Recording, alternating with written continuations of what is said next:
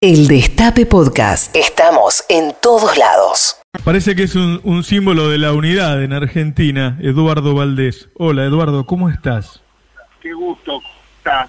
Bueno, no, porque ayer me contaban de, de- de esa reunión que vos gestionaste entre, entre Francisco y Diego, y pensaba que también tuviste que ver con, con Alberto y Cristina. Digo, bueno, son lugares que te da la vida, parece. Mirá, yo voy a ser sincero, eh, lo pidió el Papa, Eh, no se conocía Claro.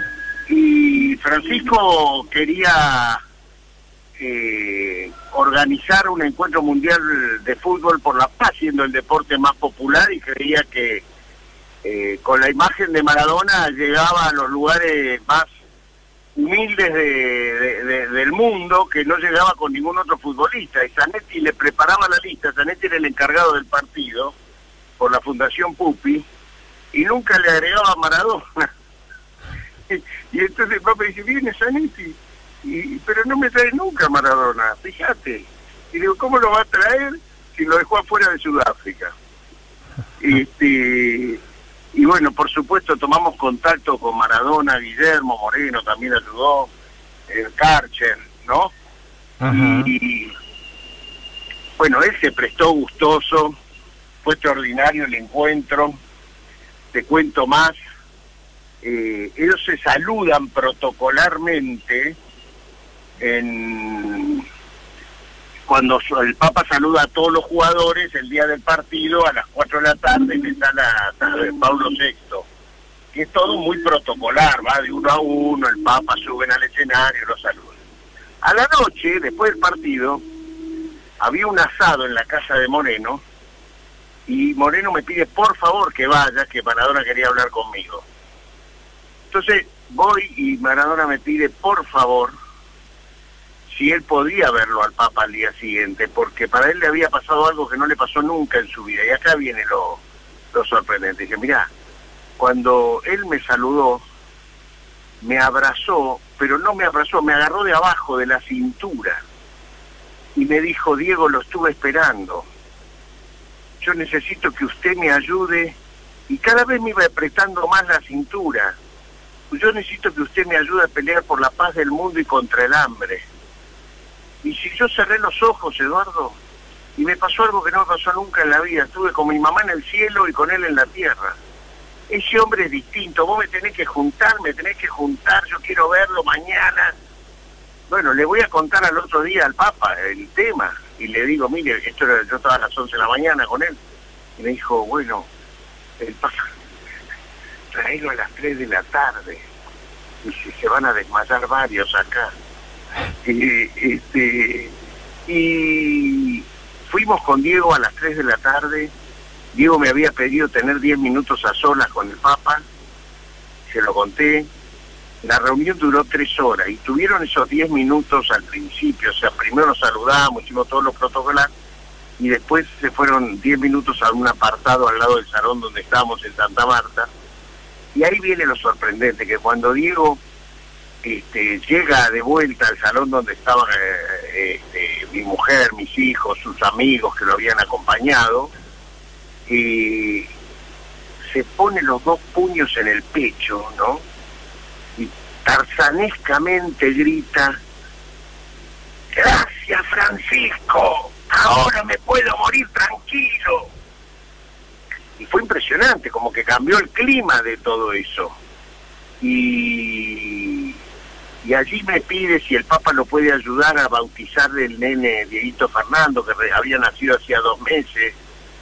Y el Papa dice que sí, con mucho gusto, que él lo va a bautizar. Resulta que después eh, su mamá Ojea ya lo había bautizado, por eso no se ejecutó. Pero ahí el Papa me dice al oído, decirle que sería lindo que en esa fiesta de bautismo venga también con su hijo de Nápoles. Digo, no, pero eso dígaselo usted, no me lo va a decir a mí. No, no, yo ya se lo dije en la conversación. Yo cuento esto porque creo que de a partir de ahí Diego cambió muchas cosas, se reconcilió con su hijo de Nápoles, este, tomó una relación con el resto de sus hijos y, y construyeron una relación con el Papa muy importante. Diego después al año siguiente volvió a Roma, este, jugó un segundo partido para Escolas, eh, el, proyecto ese del Papa.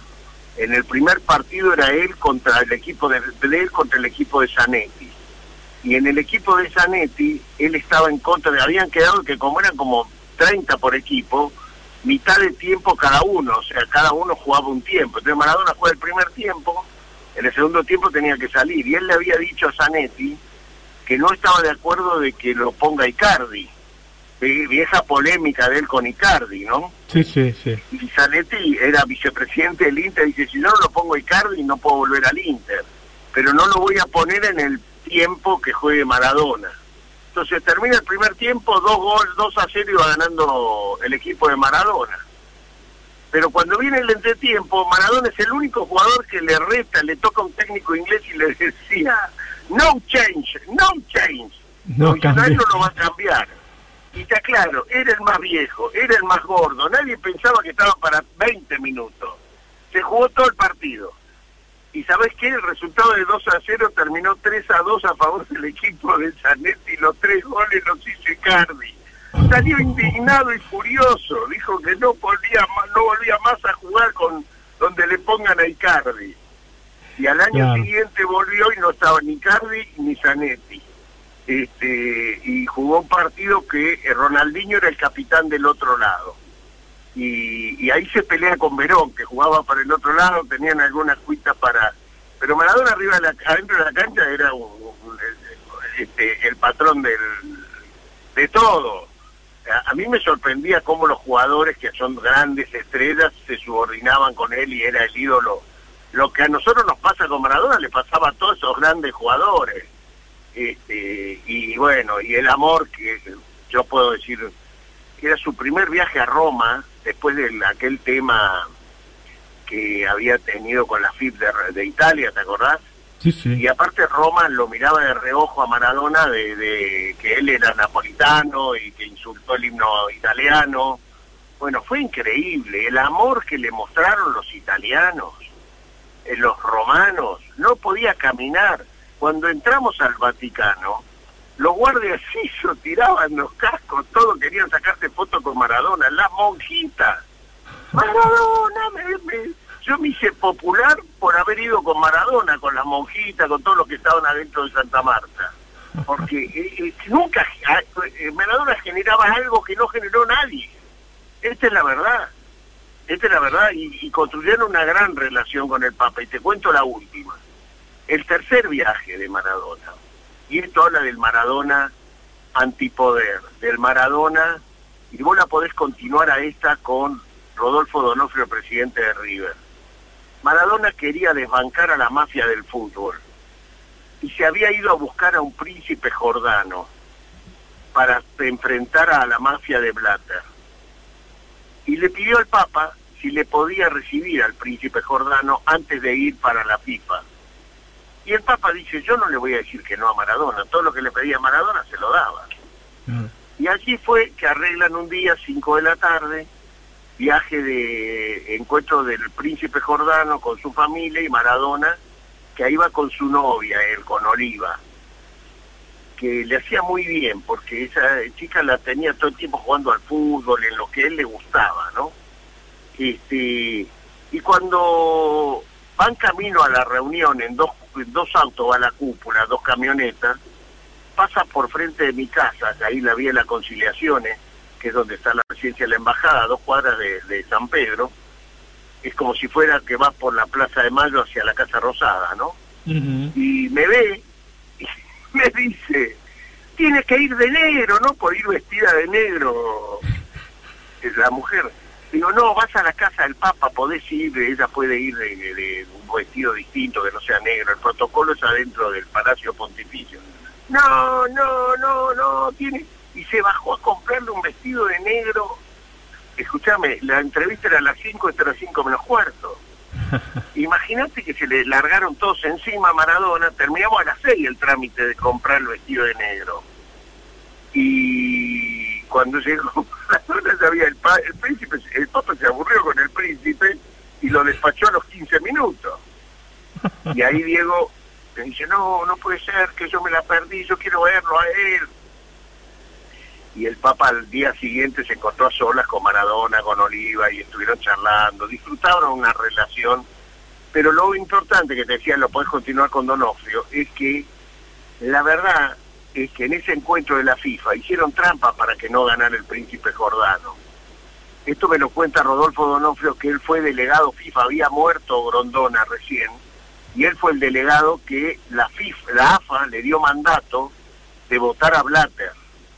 Y él no terminó votándolo a Blatter. ¿Vos sabías eso? Que desacató eh, la orden de FIFA, de AFA, y no lo votó a Blatter.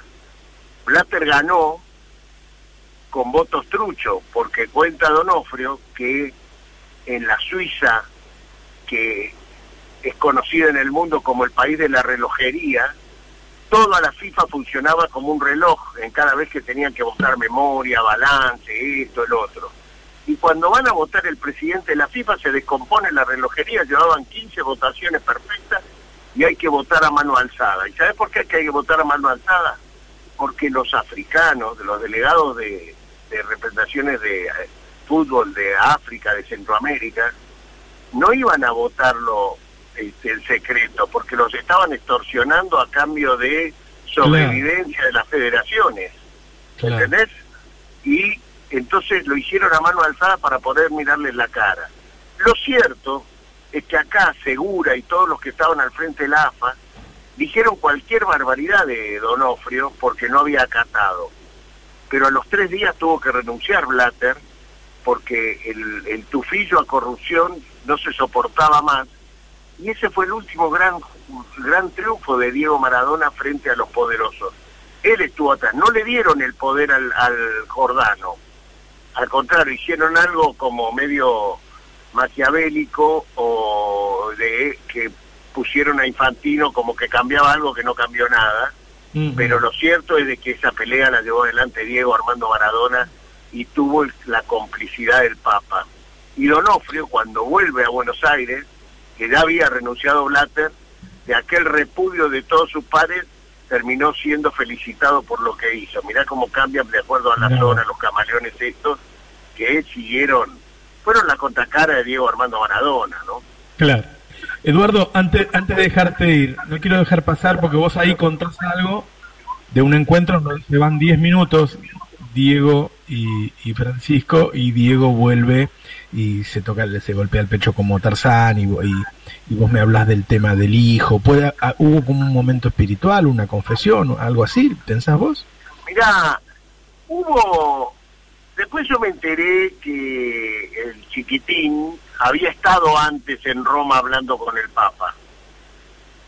Eh, eh, eh, había eso me enteré después. Pero lo cierto es que todo fue para, para bien. Yo te cuento, Diego, en, los días romanos no tuvo un solo día, no probó, los chicos lo cuidaban de una manera, no probó nada de champán, que era lo mm. que a él lo tenía Diego se había operado el estómago muy chiquito, comía poco y tomaba champán como tomaba antes. Esto era lo que le pasaba. Este, y lo cuidaban como un bebé. Debo decir que este, estuvimos unos días extraordinarios. Él disfrutó del Papa, disfrutó de Roma, se vistió con sus mejores pilchas. Este, mm. Disfrutó del amor de los italianos, que es como su segundo país, ¿no? Este, y después se fue a Serbia, creo. Después de ahí se fue a Serbia. Pero, pero fueron días imborrables, este, donde vi un Maradona auténtico y donde yo creo, mira, yo te voy a hacer una reflexión que pensaba ayer, ¿no? Eh, los maradonianos somos sectarios y excluyentes. Pero ayer lo lloraron los maradonianos y los no maradonianos. Cuando vos veías que en Italia los del norte lloraban a Maradona con los del sur. Cuando ves a Emmanuel Macron que tiene que escribir, creo que lo mejor que ha escrito en todo, eh, como recuerdo de una persona que se va, mejor que la de cualquier francés, porque el tipo está dentro del corazón del pueblo de Francia, si no Macron no escribe lo que escribe. Cuando ves que en la India en, este, en, el mundo, en la, agencia Al Jazeera, este, se rinde ante Maradona, eh, las tapas de los diarios del mundo que dicen Dios ha muerto, eh, ¿qué quieres que te diga? Yo creo que Maradona pintó su aldea, fue como tuvo que ser el chico de Fiorito que no se torció, no se, y fue universal. Y la gente le agradece ese comportamiento fioritino, fioretense, como le podemos decir, ¿eh? de Villafiorito para el mundo, y fue universal, por eso es universal. Y va a entrar en la leyenda. Hoy Hoy todos dicen que Pelé es el rey del fútbol, pero Maradona es el 10. O sea, no solo en lo deportivo, en, eh, va a quedar como una de las personalidades más importantes del mundo. Yo creo que hoy es el personaje más popular del mundo, siendo que hace 20 años que no juega al fútbol. ¿Cuánto hace que se retiró? 25, sí. Escuchame, vos lo veías cuando hacíamos estos partidos Mundial de la Paz te juro que venían las grandes figuras de Italia, que son ídolos de verdad, Roberto Maggio, leyenda, ¿no? A ellos les pedían selfies y a Maradona se le tiraban encima, le querían la ropa, le robaban la ropa, le pedían todo.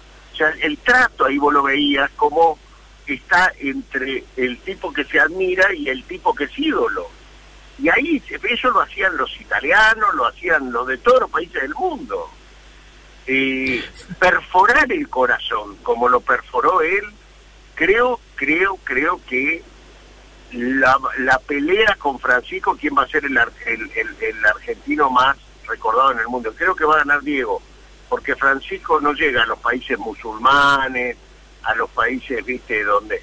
y, y me parece que Diego llega a todos esos lados. Vos vas a cualquier lugar del mundo, decís este, Argentina y te dicen Maradona, y, Maradona este, eh, amorosamente, con, con, mucho, con mucho sentimiento positivo, ¿no?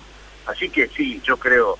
Y ahora, ojalá que venga Messi a despedirlo. Me dice que estaría viniendo y, y bueno, y cerraríamos un ciclo, ¿no? Deberían venir todos los grandes del fútbol, despedirlo, porque él le dio dignidad. No nos olvidemos, Roberto, que Diego en el Mundial de México antes de ser campeón del mundo, antes de ser solo, sin que, sin que sea nada de eso, se puso a armar el sindicato de jugadores para que no nos hicieran jugar a las 12 del mediodía con el sol que nos mataba. Este, y en el medio también discutir un poco más de la torta de la recaudación, de darle... Tenía un sindicato estoico, cantonal, los mejores del mundo. Y eso lo hace las entrañas de Fiorito, porque eso es lo que es, él siempre se comportó de esa manera. No se equivocó nunca a quién, frente a quién se sublevaba y por quiénes se sublevaba. ¿Eh? Lo hizo en todo el mundo. De acuerdo la contracumbre de, del ALCA, ahí al lado de Evo, que no era presidente, de Chávez. ¿eh? El Maradona maldito venía a ser ese. Y esa última oración, y cierro ya, cuando, cuando las reflexiones que tenía Maradona. No lo dejaban entrar a Japón y dice, a mí no me dejan ingresar a Japón porque tomé cocaína y dejan ingresar a los norteamericanos que le pusieron dos bombas atómicas. Y vos, eso de, es, tan cierto eso que dice, tan de la hipocresía de este mundo, el tipo se la ponía ahí como si ponía la pelota para que la agarre el, el. Eh, él, eh, en los últimos días dijo que tenía miedo que la gente ya no lo quisiera y yo pensaba si, si tendrá un ratito más para ver lo que está pasando, ¿no?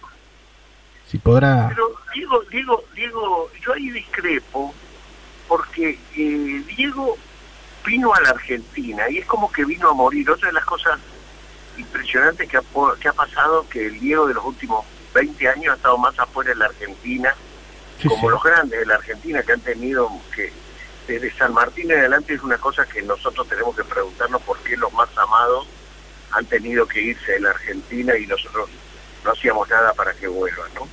Pero digo, volvió y hasta eso creo, mira, discrepo. Lo más lindo que le Pero lo dijo él el otro día, lo dijo. Pero fíjate una cosa, pero lo más lindo que le pasó... ¿Vos decís que lo dijo y no lo pensaba? No, no, no le pasaba. Ah. Porque lo más lindo que pasó fue que Gimnasia no ganó muchos partidos, pero fue tan reconocido Diego por todos los equipos que iba con Gimnasia a cada cancha, que a mí me emocionaba, yo te juro, me ponía a mirar el, el, reconocimiento a Diego, no el partido. Y era muy emocionante. Cada partido era un homenaje a él. Claro, era un homenaje y él terminó diciendo un día, porque Gimnasia no ganaba, prefiero que terminen de hacerme los homenajes y que gane mi equipo. Pero no, pero los homenajes no iban a terminar nunca porque las hinchadas lo querían homenajear. Los dirigentes hacían nada más que lo que las hinchadas le pedían. ¿Eh? Ver, ver a Diego que lo homenajea el hincha de Newell donde él jugó y el hincha de Rosario Central. Lo homenajea el hincha de Independiente donde él jugó y lo homenajea a Racing Club. Lo homenajea eh, eh, Boca donde él fue leyenda y lo homenajea a River Plate. Este, lo homenajea el Napoli, lo homenajea la Lazio, la Roma, este, la Liga del Norte.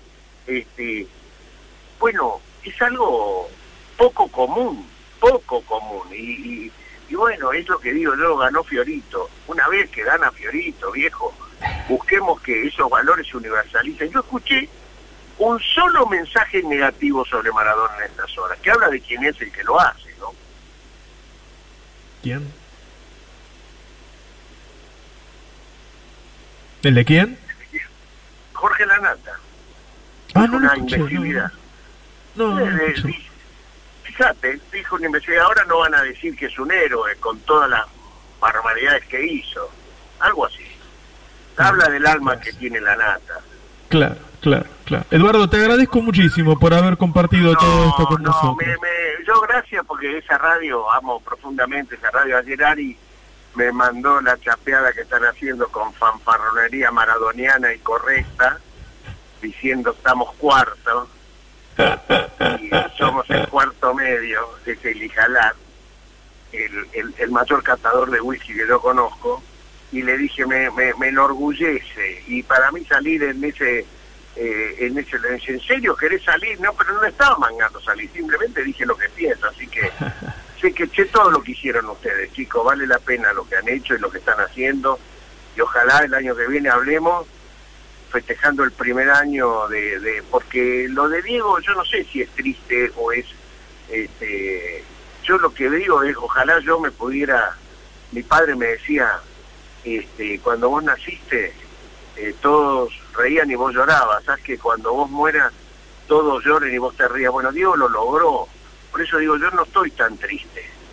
Diego lo logró, lo logró. Bueno, ojalá que el año que viene, recordando a Maradona en su primer año, hable con el Destape, que sea el primer radio, el primer sitio gráfico argentino también.